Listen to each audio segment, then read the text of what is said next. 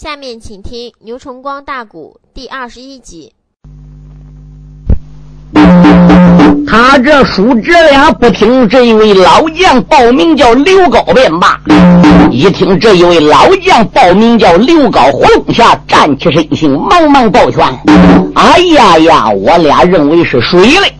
原来是刘老将军，我们叔侄这厢礼到了。”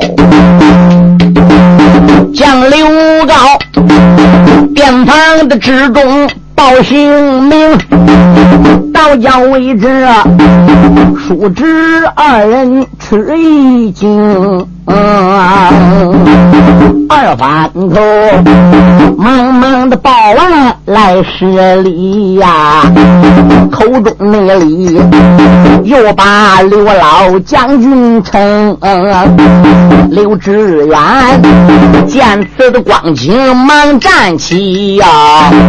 这时内后再把包头来讲情。啊！吩咐那声啊，小儿你给我摆酒宴啊！店房内中，俺来陪陪老英雄。一提刘高、刘志远、包同跟杨棍就一惊啊！刚说哟，这两个人为什么对刘高那样的尊敬啊？列位，这个大人物啊！往往都是人的名，树的影，点滴不差。刘高现在是大大有名了。要提起刘高的往日来说，可怜他还给人家当过马夫啊，那可不简单。刘高是三国时候刘备文土龙一转，五代残唐这一部书有一句话叫“打不死的刘高，刘志远”。就是现在我书里倡导这个刘高，他是徐州沛县的人。那个时候徐州是属于沙陀谷所管呐，所以这个沙陀沛邑的刘高是大大的驰名。哎，想起来一日，当初当初一日，他是在岳阳镇马前呐做的这个马夫。岳阳镇又是什么人呢？岳阳镇。是同台关的节度使啊，因为皇朝被英雄十三太保李存孝逼死之后，唐僖宗在美良川被晋王李克用大家给接回到京都之后，唐僖宗呢，连朱温给他报信的有功，加封朱温为开封府总兵，叫他镇守开封。当时候奸贼朱温呐，就一心心。要母朝篡位夺大唐的江山社稷，可是他光有这种的想法，吓死他个狗胆！可是他不敢。当时候他最怕的，而不是怕武侯。当时候他最怕的就是沧州的总兵王铎。王铎不仅武艺高强，而并且是排兵布阵，在整个的东原大地上边个。没有不知道王铎的厉害，手下而并且是兵多将广啊，心中暗想：我怎么样能把沧州总兵王铎给他扳倒呢？嗯，他心里边顾忌王铎，对大唐江山光想，时时就没有敢插手啊。后来老主唐僖宗李轩一言。他的儿子唐昭宗李业一登基，各路的诸侯、各官的总兵官员都到长安城给老主扶丧，给新军呢去朝贺。沧州总兵王铎也上长安城给新军朝贺的。哎，朝贺一笔离开长安，回奔沧州，路过河南开封城外边的弥陀岗。朱温当时就想起兵到城外边，怎么样？把英雄王铎啊给杀在开封府。他路过我开封，我只要把他干倒给弄死了，我就可以夺大唐江山。他架下的大将葛曾州就没有愿意，说道一声：“哎，如果你现在把王铎给治死了，引起众人不服，那时候你大势去也。”哎，朱温说：“这是千载难逢的机会，他打我门前过了，那哪天有这个机会呢？”葛曾州说：“这样。”啊，他不路过开封吗？你带领大小官员开起了不得，到城外把王铎给接到城里子，摆酒招待。他有个闺女叫王玉翠，人品出众，相貌超群，是河北第一美人啊！这是人人皆知的。你在酒席宴前就提出来，叫他把他闺女王玉翠说给你的儿子朱有贞，两下联心。王铎要答应了，你两下等于是儿女亲家。你们沧州跟开封两下一联合，打到太原，把晋王李克用的十三家太保一干倒，夺大唐江山就稳当。酒席宴前你提这个亲生，如果王铎要不愿意，你就咔嚓咕噜再杀王铎也不迟。当时朱文听葛从周的话，带兵到城外边，把王铎就接到开封城里了。哎，带到驿馆里边摆酒招待。酒过三巡，菜过五桌，嗯，朱还不如啊，就真提起来了。啊，听说王总兵有个闺女叫王玉翠，乃是河北沧州第一美人呢。想起我也有个长子，名字叫朱有贞，啊，文武双全，人品出众啊，能不能把你的女儿嫁给我儿有贞呢？你我两家联起手来，大事可成啊！王铎说：“这还真是个好事。可惜一条，朱总兵啊，这个亲戚啊，你提晚了。我的闺女已经说到婆家了，我把我的闺女啊，已经说给了同台节度使岳延的儿子岳存信为妻。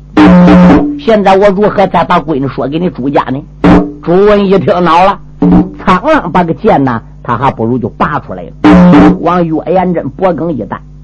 你只要连说三声不愿意，看我可敢杀你岳延贞！岳延贞俺朱温比没有办法，怎么样？只得把闺女改嫁说给了朱温的儿子朱由贞。其实呢，他心里不愿意这样做，临时脱身之际不答应不管。朱温呢也怕这了岳延贞过世呢再反悔，干脆怎么样？俺把喜帖子过了。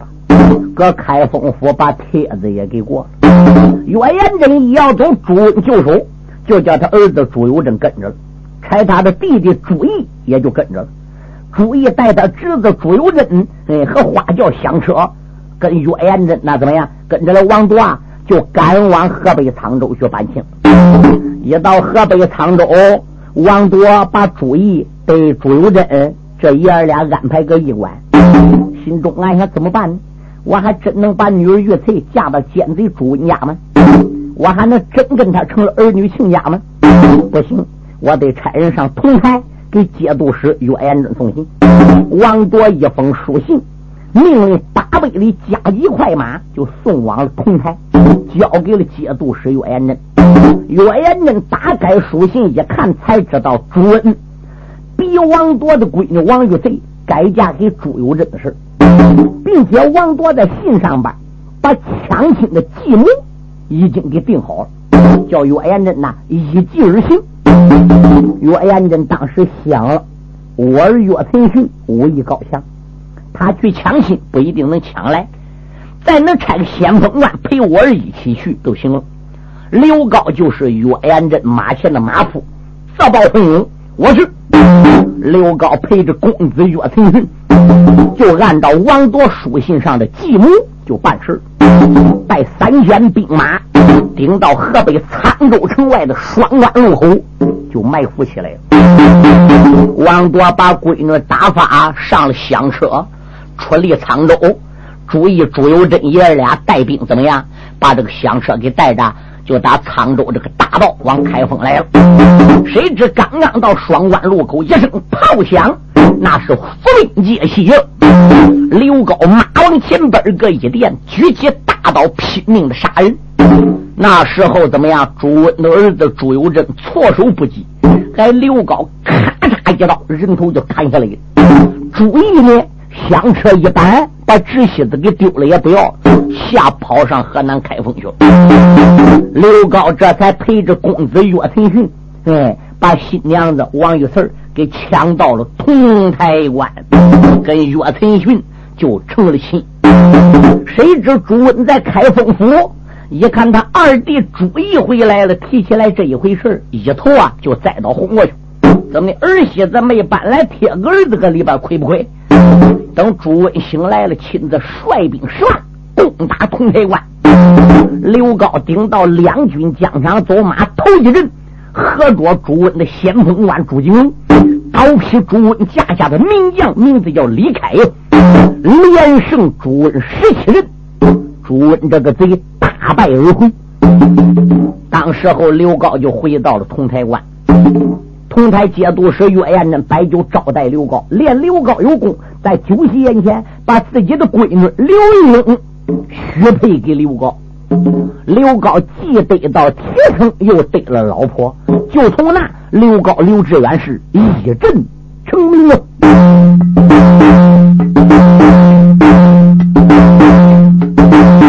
想当那年，同台的抢亲。那一件事儿，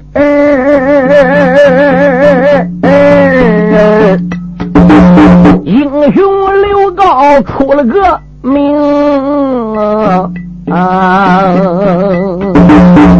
段书名字叫《残唐小五代》呀。不就内疚刘高也能把鸡登，那时候登基称后汉，所以内说他本是上界文陀罗。陷入内境，同台的总兵丧了命啊！那刘高也保过老主唐熙宗，老主熙宗圆了个家呀。刘志远又保新君唐昭宗，唐昭宗他也曾长安飘过了职啊，叫刘高镇守在山东莱州城，可怜那人昭宗皇上被杀死，文武内官啊，呼起来今晚可用老苍龙，哦只因为接宝山前一场战呐，李克用被吓死就在战场中，文武官啊，一日无主，兵兵乱呐。呼起来，三王李焕坐朝廷，三王爷飘了一道的旨，才差人来州的城里去搬兵。刘志远来州府里背了个信，一心心赶往鸡宝大山峰。啊！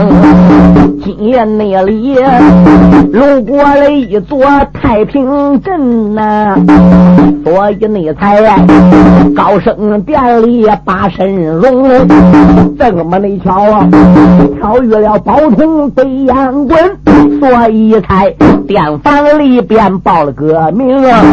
高兴中年龄虽然小啊，想当初听过他父亲讲的名。啊！关于刘高的事儿，高兴洲全部是听他爹白马银枪高四季讲的。刘高镇守莱州府，李克用一崩驾，李环一登基，王延章兵困接宝山，唐营君臣遭难，潞州王三王爷李环。这才差人勾往莱州府去请刘高、刘志远呢。刘高星夜扑奔接宝山，只带领十多名随从，路过高升殿，巧遇杨棍对高宝通啊。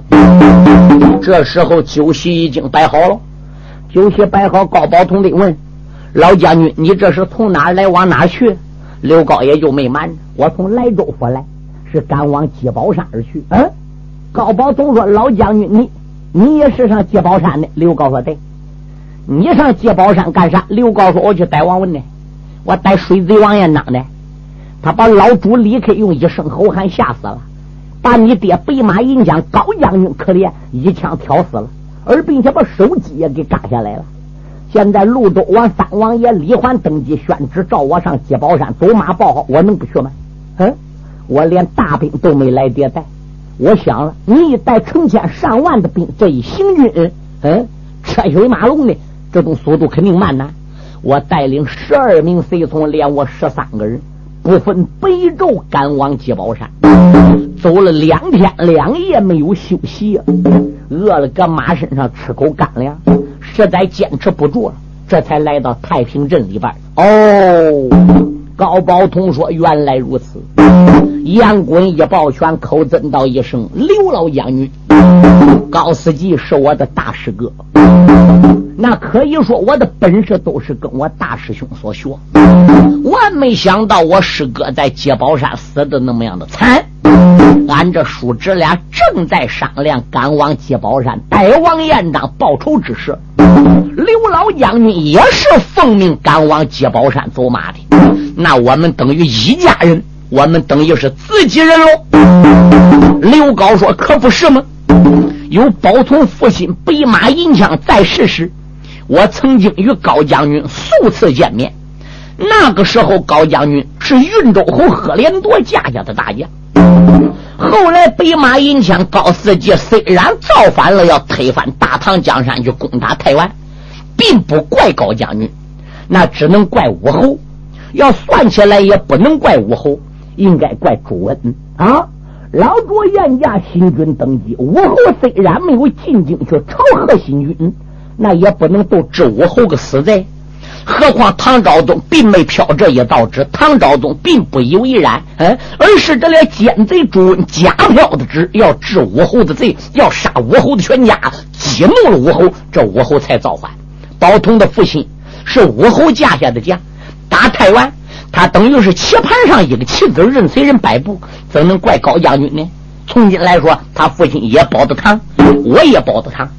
高将军二番头出马上接宝山走马报号，一者考虑李靖王和李存孝爷儿俩当年在太原对他有饶命之恩，对；二者来说呢，也怪梁王朱温，若不是在寿张县彭松山请出了水贼王延章，哪一个又是北马银枪高将军的价钱呢？嗯，杨棍点点头说：“刘老将军讲的对，怨不得侄儿宝通刚才说了吗？啊。”提起他父亲死，虽然这个朱温不是凶手，等于是怪朱温。如果没有朱温的造反，压根就没有这事。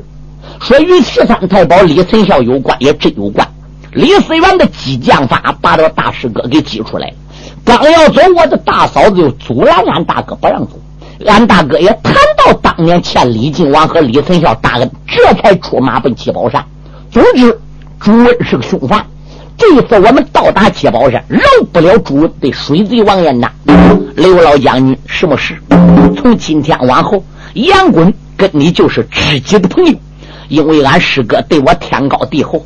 你远打莱州府，赶往七宝山走马，不算我杨滚恩人，也算我杨滚恩人，更等于是高家的恩人。我这里谢过了，不知刘老将军是否认为我杨滚是高攀老将军？哎。刘高说：“哪里话来？杨将军，你当初在太原府挑战十三太保，我刘高就打内心眼佩服你是英雄。那时我心里还有非分之想啦。”杨滚说：“你有什么非分之想？”杨滚当时之间一问刘高说：“我认为只有你才能算真正英雄。你不满二十岁人，敢直接到太原府下战书，敢直接去碰李存孝。”在那个时候，天下找不出来第二个比你胆大的，所以说，我说你是真英雄。我想喽，今后一日我要碰到这个杨滚不杨滚的，我刘高一定要跟他交接朋友，俺弄成个拜把子英雄英雄的。这今天路过太平镇，还就真是巧遇杨将军了。我想和杨将军插草一下，结为生死弟兄，不知意下如何呢？杨滚说：“那我巴不得的。”俺这拢共都三个人，宝通也在这了。虽然给我喊师叔，可宝通比我才小几岁。老将军既然愿意跟我结拜，宝通只比我小几岁，那不如把宝通也给拉上喽。俺就三个人搁店房里结拜，你看好不好的？刘高说：“管。”将阳棍如此的这般说来有。惊动了大将本姓刘，刘志远，同意他三人拿下来结拜呀。这是内后惊动了少爷高兴周。高宝通闻听此言的忙摆手，师叔你讲话理不周。高宝通说：“师叔啊，你可以单独的和刘将军拿香结拜，我也可以单独跟刘老将军拿拜。古人说了，英雄无岁，江湖无辈。刘老将军虽然大那么几岁，只要他愿意的都行。”可一条，我能跟他结拜，你能跟他结拜。有你在场，我都不能参加；有你参加，我就不能参加。杨国说：“咋的？你看，高宝通说你俩单独单拜行，俺单独单拜也管。我给你喊叔哎，你跟俺爹是师兄弟哎，虽然不是一个老师的，也是亲亲的师叔兄弟，远不到哪里去。我跟俺师叔俩结拜，这这不成骂大会了吗？哎呀！”杨贵说：“你这孩子思想怎么来的？你跟你爹那是爷俩，我跟你爹俺是师兄弟俩。你要跟我哪想结拜，俺都是仁兄弟俩。你呢还是你爷吗？我跟你呢，俺等于呢又是拜成仁兄弟。喂，你不要记住其他的那些。我比你只大几岁，答应也得答应，不答应也得答应。”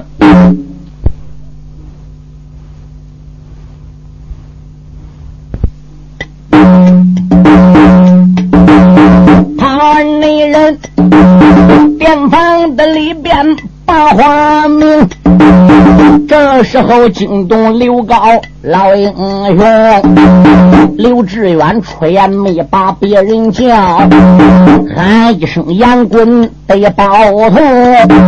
既然那是啊，俺高升店里见了个面。这就叫老少皆弟兄。刘高说，三国的时候就有一句古话，一直传到现在，说天下者皆弟兄。我说行舟啊，杨棍是你师叔，要求跟你拜仁兄弟，他自己都不忌讳，你还忌讳这个干啥呢？包东说，俺俺这成骂大会的。杨棍说，这怎么叫骂大会？嗯。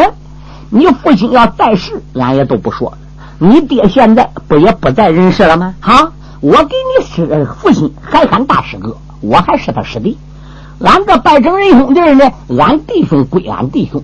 哦，刘高也搁里撮合，杨棍一不劲拉着宝通，宝通没有办法了。嗯，一抱拳喊道一声杨叔，要按年龄，我们称弟兄倒是可以。你呢？比我只大那么几岁，可是话又说回来了，嗯，这这老觉着有点别扭扭的。哎呀，杨贵说别扭什么呢？就这样对了。这叫掌柜的连忙里拿香炉，连忙里取香来，把刘关张三个人的位置写好，往上手那么一放，底边像檀香挨挨，香烟缭绕。这三个人还不如都结拜了，列位。这一张书，作者给起个名字叫“父子双兄弟”，杨棍跟高司机师兄弟，跟高宝通是仁兄弟。赶到下一章说他们老弟兄共保河东北汉王时，那时候杨棍呐是十八令公当中排行老大，高行周到那会儿呢是河东十八令公的排行老三。这是后来的话，压下不表。所以有俺伙计唱杨家将的书，说高阳两家是一家。这个话呀，也就是从这个地方开始说的。父子双兄弟这句话，也就是现在在高升庙里发生的事情啊。三个美人，美人没跪在第六平，一个个的。八十来蒙，仁兄内弟不愿同生，愿同死。有福的同享，有难同城。去年更，刘高自然为老大呀。杨棍他排在第二名，高宝同年龄刚交十六岁，那不用说，三个人当中是个小明明啊。刘高为老大，杨滚为老二。高兴周为老三，杨滚和高宝同跪下口尊道一声：“大哥在上，二弟三弟给大哥磕头了。”刘高上前伸手拉起了杨滚和宝通，二弟三弟勉力平身。杨滚刚坐倒，高宝通又跪下了，口尊道一声：“师叔在上。”杨棍说：“你看你怎么来这套呢？弄得和尚啊？俺这已经跪倒爬起来磕过头了。”你就喊我二哥，列位高宝通实实在在脸红也不好意思。你看刚才师叔师叔喊先前的是亲师叔，这一摸定都给喊二哥，你说他弄成什么了？刘高说：“三弟不必介怀，应该喊二哥。从今天往后就该改口了。”宝通没有办法磕三头，二哥在上，三弟我给你磕头了。三弟勉力平身，杨滚趁手把宝通就拉了起来了。三个女人酒席的眼前来吃酒，十几名兵这时候用饭把鸡冲，扶桑内锅，这时候太阳冉冉的西。杨棍的忙忙要出兵，啊弟兄仨吃酒拉呱拉到天亮。那十几名兵吃过二呢，都去休息去了。杨棍一吃过酒了，这就要动身了。可是高宝通坐在酒席眼前，再看刘高啊，那两眼呐，就实实在在、实实在在也睁不开了。一头喝酒都直过打针，你想两天两夜马没停蹄，两天两夜没哈眼儿。刘高唱到这张书四十大几了，也都长五十岁了。你想想他还能撑这样的劳苦吗？酒再多喝两杯，那么一高兴，酒一下肚，列位刘高困受不了了。其实杨棍杨棍也是硬坚持的。杨棍要不是硬坚持，也受不了。他因为昨天走了一天，全部走山路，夜里边又走了半夜，这咕咕的闹到现在没捞到哈眼儿。高宝通也是硬坚持。他一看杨棍要出兵了，高兴就趁手拉住杨棍说：“二哥，我们多多少少的搁高升 K 店里玩一会儿，俺等睡醒一觉再动身，可行呢？嗯，现在如果要抓紧启程。”我认为速度呢，肯定也是缓慢的。还有十几名小兵呢，他们熬的也受不了。又何苦呢？到处也不急于一时。杨棍没有办法，这才在上房屋里边歪了一觉。他们大家睡觉睡醒一觉了，掌柜的把他们的马匹整个都已经喂好了。杨棍说：“这一回能动身了。”刘高说：“可以了。”这一觉睡醒了，长不少精神。我们抓紧把店账算算，准备动身吧。高宝通说：“一切的店账我全部已经付过，现在我们就动身吧。十二个小兵加两个家奴，这算起来是十四个人，再加上他这弟兄三个人呢，连主带奴是十七个人呐。十七匹战马陆续不觉得从得了啊。”掌柜的店里边就出来了。杨棍本来是北太原，这一下改道了，就得大颤正西了，直奔鸡宝山。鸡宝山搁哪了？鸡宝山搁山西省，大家可以搬到版图查。那个地方可不叫鸡宝，而是倒过来叫宝鸡。上的宝鸡就是鸡宝二山，他在山西省。那么他们大家从山西城动身，必须得往正西，从荆州潼关过黄河也关，马过汾河湾，从洪洞县过黄河也关。那就看你走哪一道黄河，看你走哪边儿。说要简单为妙，飞水一日，骗过黄河，入到了山西地界。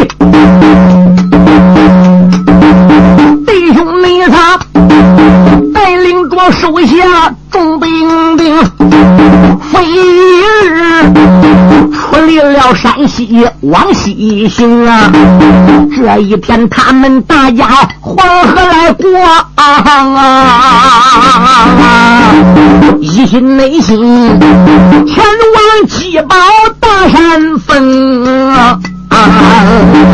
正是他弟兄三人的往前走，这个顶头上有匹的马跑如刮风，爱听说马背的吊鞍留神看，马背上啊拖来了一位将英雄哦，这个没准儿东身上穿黑挂着个刀，又见他。肩胛背着扁担锋，累累的身躯高满丈，膀子要扎开再展弓。这员将打马的加鞭往前进，顶头上遇到了刘高老英雄哦，顶头那上啊遇到了英雄叫杨贵，遇到小爷高宝通哦，那员内将啊。坐下兜住能行吗？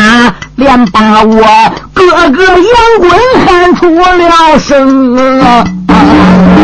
喊起那一声啊！俺哥杨棍慢点走啊！我这内里他天的事情对你明。将杨棍山西上二木人跌了啊！原来是好弟兄。呼延寿听啊！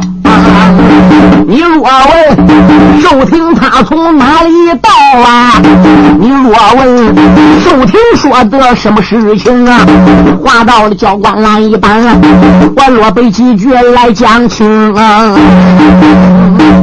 书友们少听几句哈，我向大家介绍一下，你们要想买新书原声词来，请你到徐州淮海东路一百六十五号。淮海戏曲王音像公司来买，这里呢年年出新书，是正版磁带。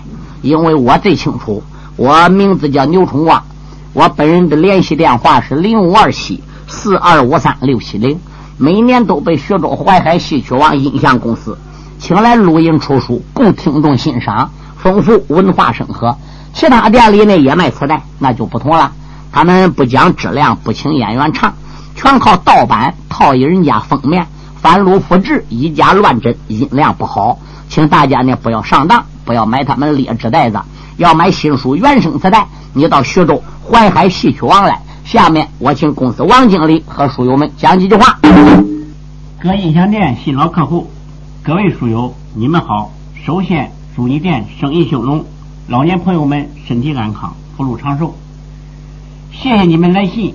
帮助我们推荐现代有名的曲艺演员，为当今老人说唱古书，丰富文化生活。为了不让名书失传，我公司培将各地有名艺人请来录制节目，留存社会，为老年人造福，让他们保存些名书，流传万古。很多书友给我来信，怕书出不到底。现在我向你们保证，新书每年都出。并且一定要出到底，这一点请大家放心。请你们要认准徐州市淮海戏曲王音像公司的书，这里才是正宗原版带。本店地址：淮海东路一百六十五号，电话三七零八幺幺九。前几年我店出了不少书，一些人不讲质量，趁机盗版贩入，降低价位，冲击市场，抵住正版带的销售。致使广大消费者真假难分，只认便宜上当受骗。现在我做了广告，封口上贴有商标，上面印有徐州市淮海戏曲网音像公司“戏”字为防伪标志，请认准，谨防假冒。大家不要光图便宜进劣质袋子，开店要讲信誉，不能搞翻录复制、以假乱真，欺骗群众。最后，为了感谢广大顾客和书友对我店的长期支持和信赖，我店将在不影响质量的前提下，尽量压低成本，本着宁可不挣钱，也不让盗版带占领市场，使听众上当受骗，尽力满足书友们的欲望，让大家尽情的享受价格低、质量高的原版带，还要文化审核。为广大听众做贡献，谢谢，单为大家听书了，请谅解。下面咱就开说。弟兄妹仨，这一日正然催马奔前行，这个顶头上遇到了大将胡守亭，高宝通。走马不认胡家将，那个刘志远，马背的上边也得认不清，也只有二爷杨贵认得了，忙忙的都住了战马喊弟兄。嗯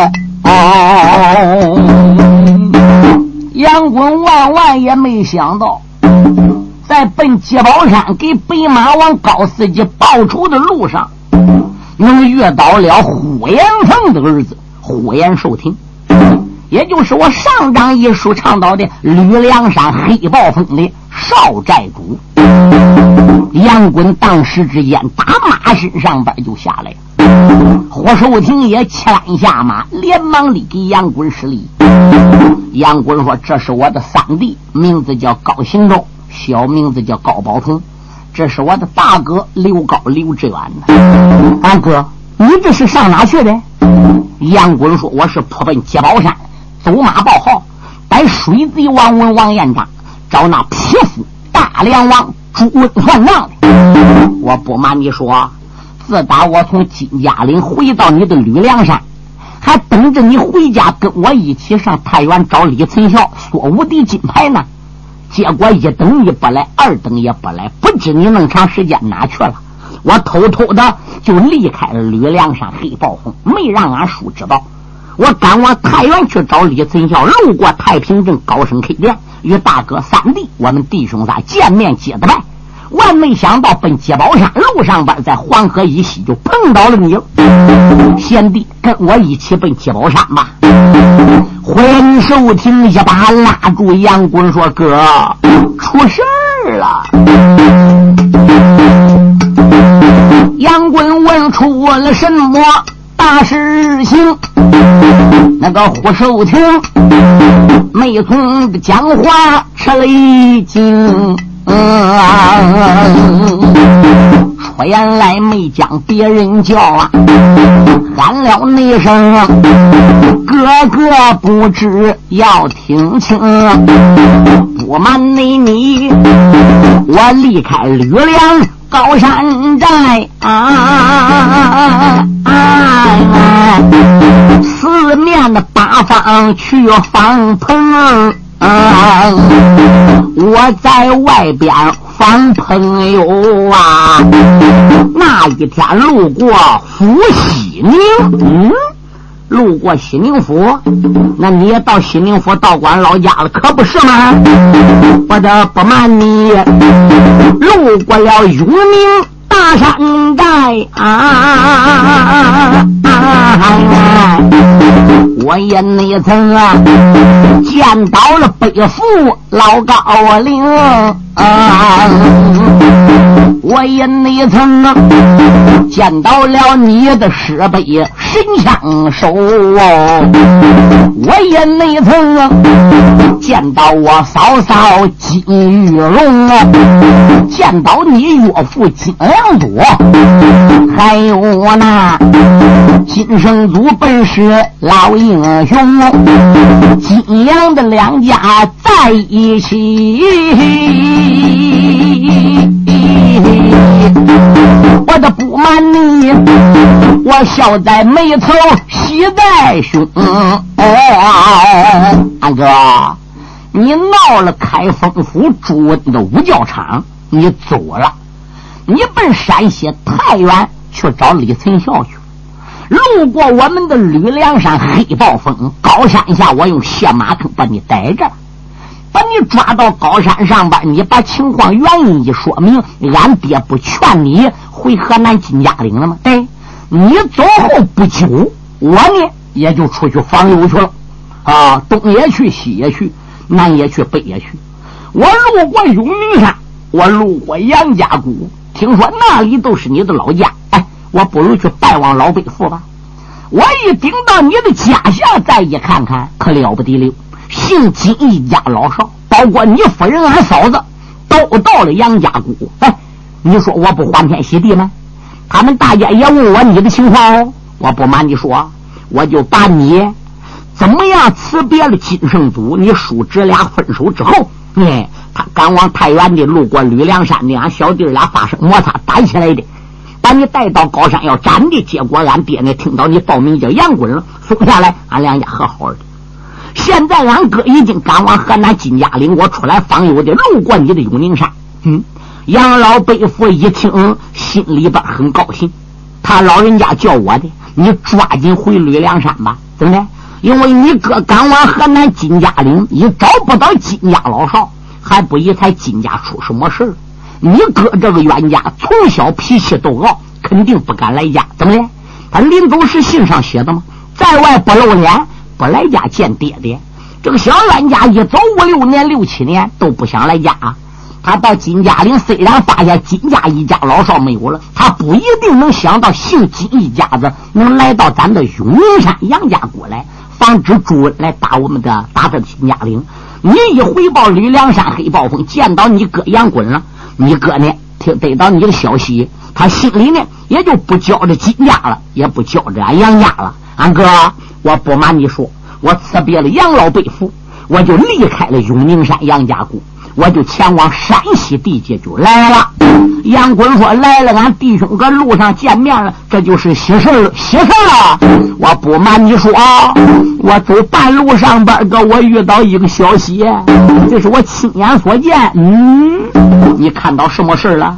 梁王朱温兵屯在界宝山，唐营里君臣众将被困。结果朱温这个老匹夫闲没有事他想起当初你闹大武场建设冲天关的仇了，他命令他架下第一总兵朴干带八万战将三万兵丁去抄你的永宁山啊。